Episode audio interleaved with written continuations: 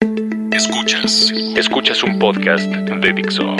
Escuchas a Moisés Polishuk por Dixo. Dixo. La productora de podcast más importante en habla hispana. ¿Qué hace que ciertas personas sean un blanco fácil para los rateros?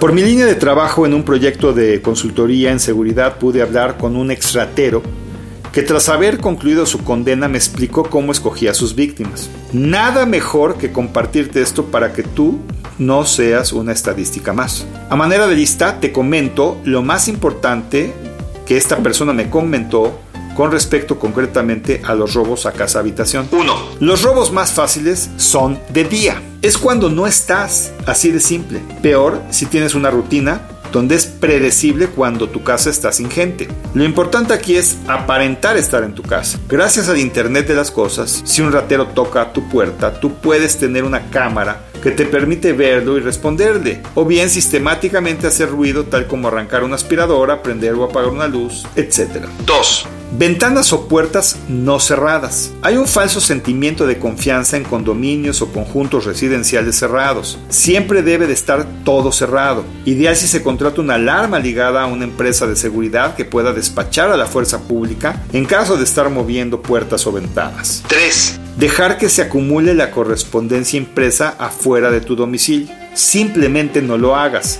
Pide a un conocido de confianza que la recoja. 4. El ladrón es un conocido. Es sorprendente la cantidad de robos que son perpetuados por personas cercanas a nosotros que han ganado nuestra confianza y conocen nuestros hábitos. Emplear sistemas de alarmas y cámaras de vigilancia son una buena opción sin revelar dónde están o cómo se desactivan. Asimismo, no es prudente hacer público en redes sociales donde se tiene a este tipo de personas como amigos que vas a estar de viaje por un periodo largo fuera de tu casa. 5. No hagas obvios tus objetos de valor.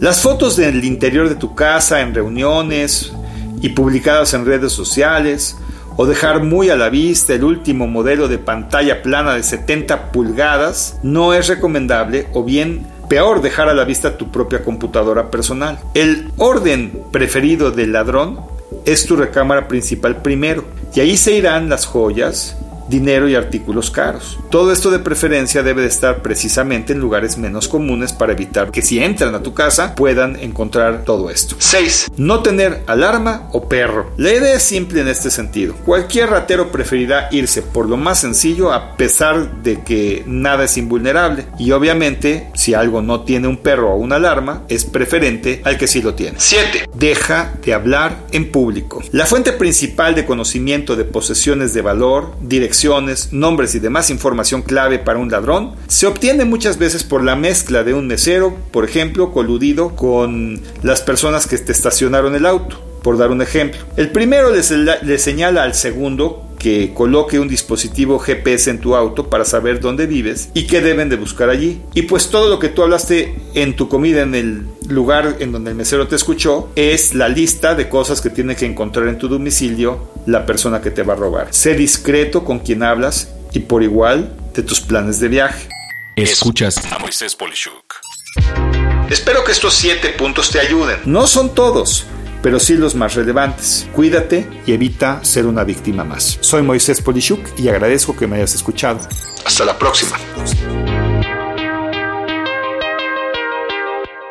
Dixo presentó a Moisés Polishuk